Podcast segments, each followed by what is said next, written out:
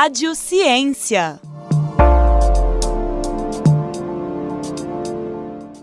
Olá a todos. Sejam muito bem-vindos ao mais novo episódio do Rádio Ciência. Meu nome é Luiz Felipe Fonseca Campioto, sou estudante de jornalismo da Universidade Federal de Ouro Preto e junto comigo hoje, para dividir a bancada, temos o Alexandre Coelho, que também é estudante de jornalismo. Seja muito bem-vindo, Alexandre. Olá, Luiz, seja muito bem-vindo também à Rádio Ciência e seja muito bem-vindo também às nossas convidadas. No programa de hoje vamos falar sobre a dissertação Para Além das Fronteiras, Trajetórias, Vivências e Perspectivas dos Estudantes PECG na UFOP. O trabalho foi publicado em março de 2021 no repositório institucional da Universidade Federal de Ouro Preto e trata sobre as experiências de alunos estrangeiros que ingressaram na UFOP pelo Programa Estudante Convênio de Graduação, ou o PECG. Vamos conversar com a autora na dissertação, Josiane Mendes Teixeira, que é graduada em Psicologia pela Universidade Federal de São João del Rei e mestre em Educação pela UFOP. Aqui conosco também temos a Rosa Maria da Exaltação Coutrinho, doutora em Sociologia e Política pela Universidade Federal de Minas Gerais, que também é professora na Universidade Federal de Ouro Preto e orientadora da pesquisa realizada por Josiane Mendes Teixeira. Sejam muito bem-vindas e obrigado por aceitar nosso convite. Obrigada a vocês pelo convite. É um prazer estar aqui com a professora Rosa. Olá a todos e todas, muito obrigada pelo convite. É um prazer estar aqui com vocês. Josiane, para começarmos, o foco da dissertação é o PEC-G e como é a vida dos alunos que entram para o FOP por meio do programa. Do que se trata exatamente o PEC-G e como ele auxilia a vinda de estudantes estrangeiros para o Brasil? Bom, Luiz Felipe, o PEC-G é o Programa Estudante Convênio de Graduação. Ele é um acordo educacional internacional e ele oferece formação de nível superior gratuita para estudantes estrangeiros. É, então, é, no momento da pesquisa, faziam parte do convênio cerca de 63 países, né, e a maioria desses países estão localizados no hemisfério sul, né, são considerados países é, em desenvolvimento. Rosa, o PEC-G já não é novidade para as universidades brasileiras.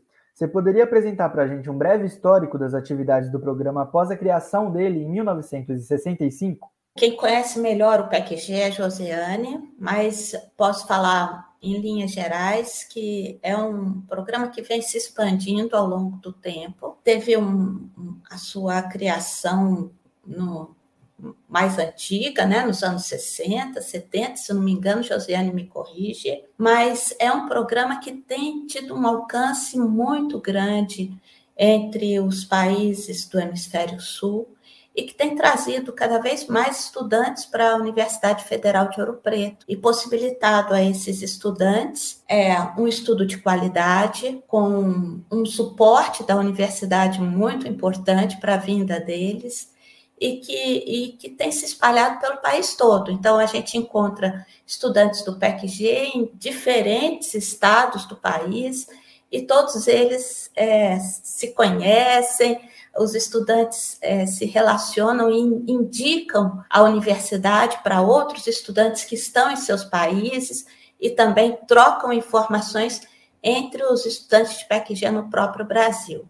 Agora, em termos de números e, e, quantidade de estudantes, quem tem mais informação é Josiane mesmo. Bom, e aí, com relação à consolidação do programa, a gente vê que é, foi uma proposta bastante interessante, né? Tanto é que na década de 80 tem a criação de um programa parecido para nível técnico e o PEC-PG da pós-graduação, que trabalha na mesma linha, né, trazendo estudantes estrangeiros para cursar né, a pós-graduação no, no Brasil. No ano de 2020, que foi quando eu fiz a pesquisa, participavam do programa 62 países. Então, a gente vê que tem um interesse também nesses outros países em fazer parte né, desse convênio. Josiane, mudando então agora o escopo das perguntas, é, sabemos agora um pouco do histórico do programa em um contexto mais nacional. Para você, quando olhamos para o FOP, conseguimos observar um padrão na questão de, por exemplo, perfil socioeconômico dos participantes, vivências ou experiências no ambiente acadêmico parecido com o contexto nacional? É, quando a gente estuda é,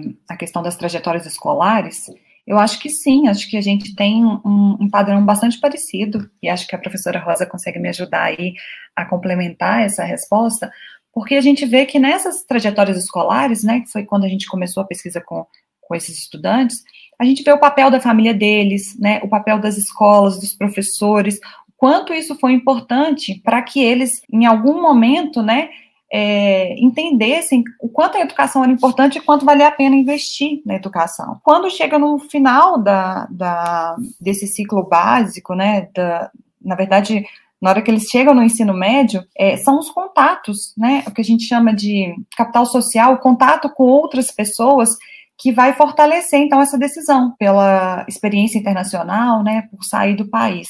Então, a gente vê que existem pessoas, né, instituições que dão esse suporte para os estudantes optarem pela formação internacional. Sim, e é, é, muito interessante, porque no início da pesquisa nós pensávamos que encontraríamos somente estudantes que tinham um alto capital social e que tinham que eram também de classe média e média alta. Nós fomos observando que ao longo da pesquisa, das entrevistas, do levantamento dos dados, nós fomos observando que o perfil não, não é bem assim.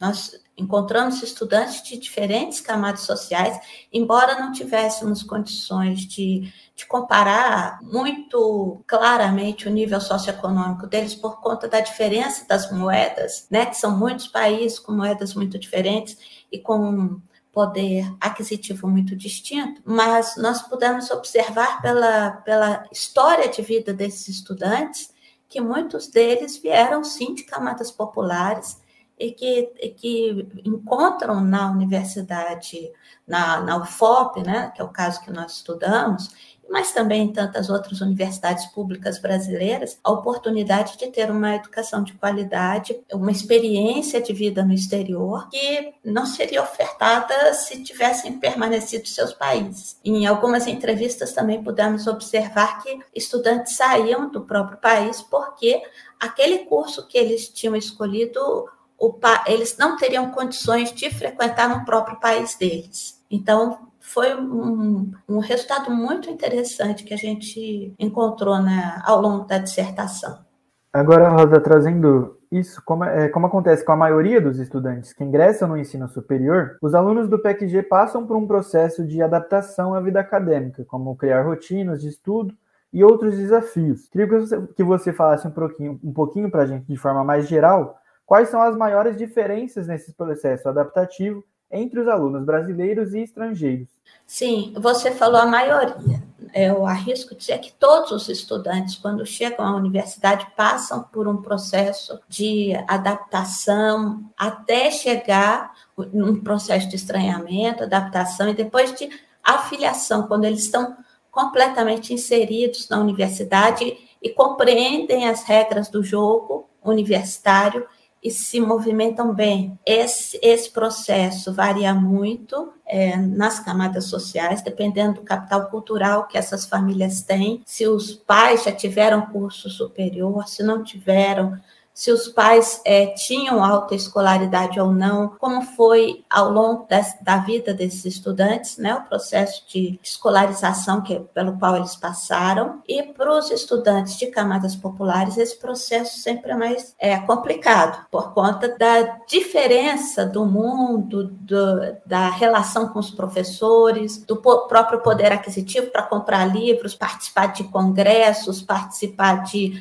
atividades que a própria universidade promove, enfim, estudantes trabalhadores que também têm que dividir a sua jornada entre estudo, família e universidade. Mas o que eu a Josi vai saber responder melhor essa pergunta, mas o que eu observo de início é que os estudantes estrangeiros, para além de todas essas dificuldades em relação à adaptação e, e aprender o jogo da universidade, da relação com professores, com instituição, com colegas, nas repúblicas, tudo isso pode trazer obstáculos grandes. Esses estudantes estrangeiros também têm a barreira da língua e também tem, encontram a barreira das diferenças culturais. Então, são países. É, com culturas muito distintas e que eles têm que uh, aprender também como lidar. E eles encontram é, o apoio em colegas de turma, brasileiros e não brasileiros, para superar as dificuldades que eles encontram. Mas creio que Josi tem mais é, elementos para trazer para essa pergunta.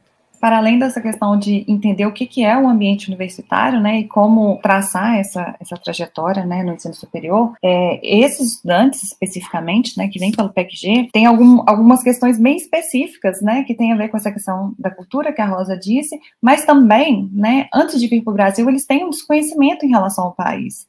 Né, a gente está falando aqui é, da UFOP, né, Ouro Preto, Mariana, João Molevade, e aí muitos, por exemplo, quando pesquisaram o Brasil, acharam que estava indo para São Paulo, Rio de Janeiro, né? A visão que eles têm de cidade grande, cosmopolita, às vezes eles chegam no interior de Minas Gerais e falam assim: que cidade é essa, né? Que, que mundo é esse aqui? Eu, eu não imaginava. É, outros também, antes de, de vir para Ouro Preto, né, especificamente, eles, é, Ouro Preto, Mariana João Bolevade, né, no caso, é, eles precisaram fazer um curso de, de proficiência em língua portuguesa. Então, tem estudantes que moraram no sul do Brasil, no Nordeste. Então, eles vão circulando o país e vendo várias culturas, né? Então, na hora que eles acham que eles estão adaptados, eles chegam em Minas Gerais, por exemplo, que tem um sotaque completamente diferente.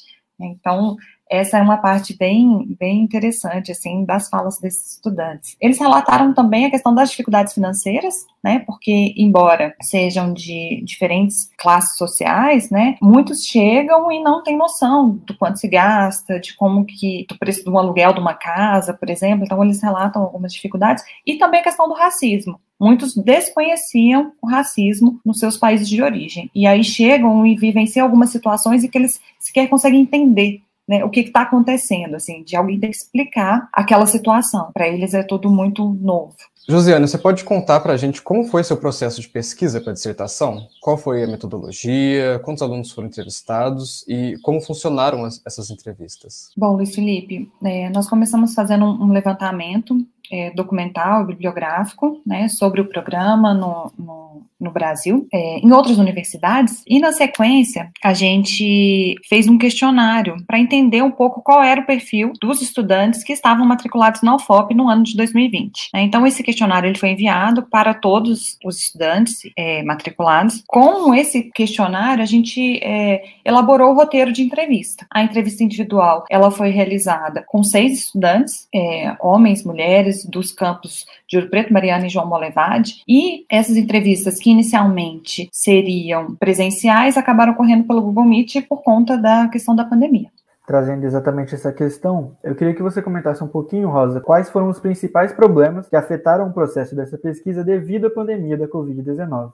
A pesquisa da Josiane foi no meio da pesquisa, ela estava preparada já para ir para campo. Nós tínhamos pensado em grupos focais, tínhamos pensado em fazer reunião dos estudantes para que todos pudessem, todos os, os, estudantes do PECG da UFOP pudessem se reunir, conversar sobre suas dificuldades, sobre o que encontraram, as, as suas surpresas, suas conquistas também. Então a gente tinha feito uma metodologia mais ela elaborada com entrevista e com grupo focal. A Josiane foi levando o grupo focal até o finalzinho, mas com a pandemia nós não tivemos condições de realizar essa, essa reunião presencial. Então, não só a Josiane, mas outras duas mestrandas que estavam também do meio para o final da dissertação com a metodologia já, com o arcabouço metodológico todo pronto, já o levantamento bibliográfico todo feito, e nós tivemos que mudar radicalmente. Mas, assim, foi uma surpresa muito boa, porque é, em todos os casos, tanto Joseane, que trabalhou com os estudantes estrangeiros, como outras é, estudantes minhas que estavam trabalhando com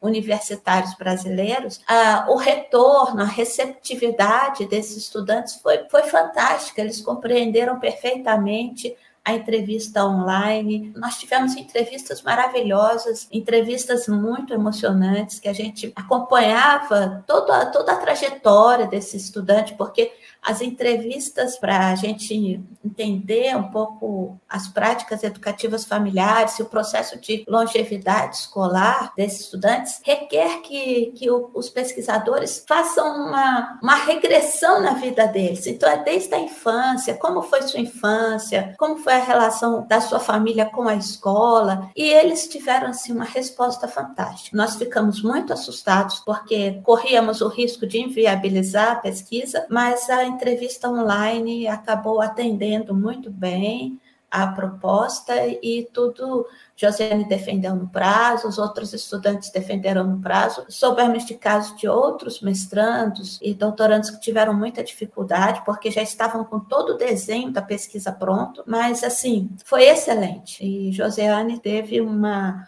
uma desenvoltura muito grande na, na conversa com esses jovens, né? Então foi, foi muito bacana, muito gratificante.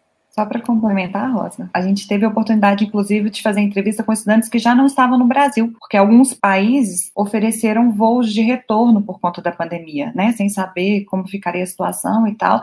Teve uma das estudantes que a Rosa estava comigo na entrevista, né? Que ela, ela respondeu a entrevista sentada no quintal de casa é, em Cabo Verde, né? E foi uma, uma experiência muito gostosa mesmo. Trazendo agora também esse parecido às entrevistas, né? E caminhando para o final da, da nossa entrevista. Após as entrevistas para descobrir mais sobre o passado e as vivências dos estudantes, é proposto na dissertação olhar para o futuro. Quais são as expectativas dos alunos do PEC-G após concluírem o curso?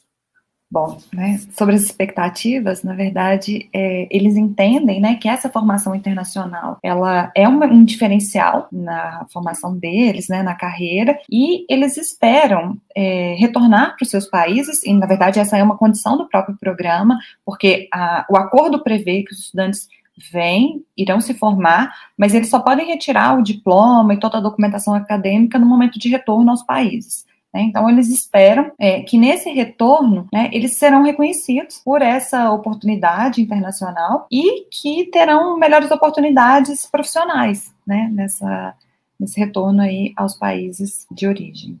Então, quero agradecer aqui Josiane e Rosa por terem aceitado nosso convite. E agora a gente abre esse espaço final, caso vocês tenham algumas considerações que queiram fazer. Agradeço né, a oportunidade, o interesse na pesquisa. Realmente foi para a gente muito gratificante né, trabalhar com, com esse programa que é tão antigo, mas ao mesmo tempo tão desconhecido no Brasil. Né? Nem todo mundo conhece, e até dentro da universidade mesmo, quando a gente fala é, sobre o PECG, alguns professores, alguns estudantes não conhecem o programa. A mesma coisa né, com relação à comunidade, porque às vezes a, a, a, comunidade de Ouro Preto, de Mariana, de João Molevade, encontra com esses estudantes, né, no dia a dia, assim, e não, não sabe por que, que eles estão aqui, né? Então, acho que é uma proposta interessante falar sobre o PECG. Obrigada pela oportunidade.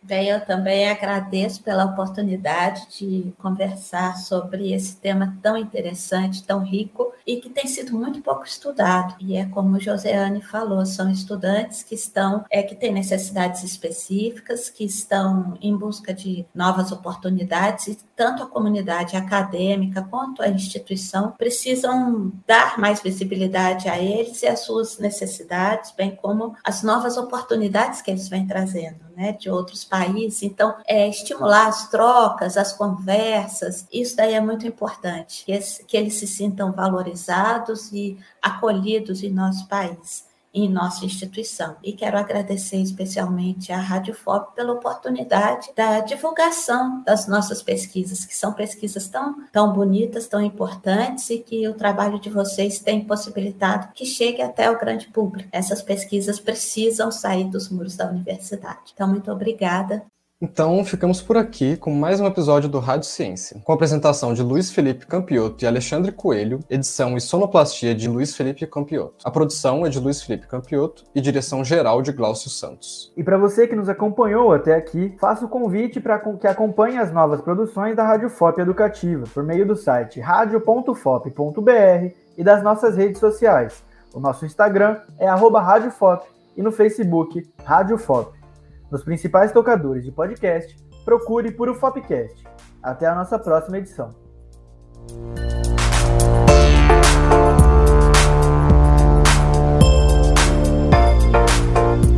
Rádio FOP Educativa 106.3 FM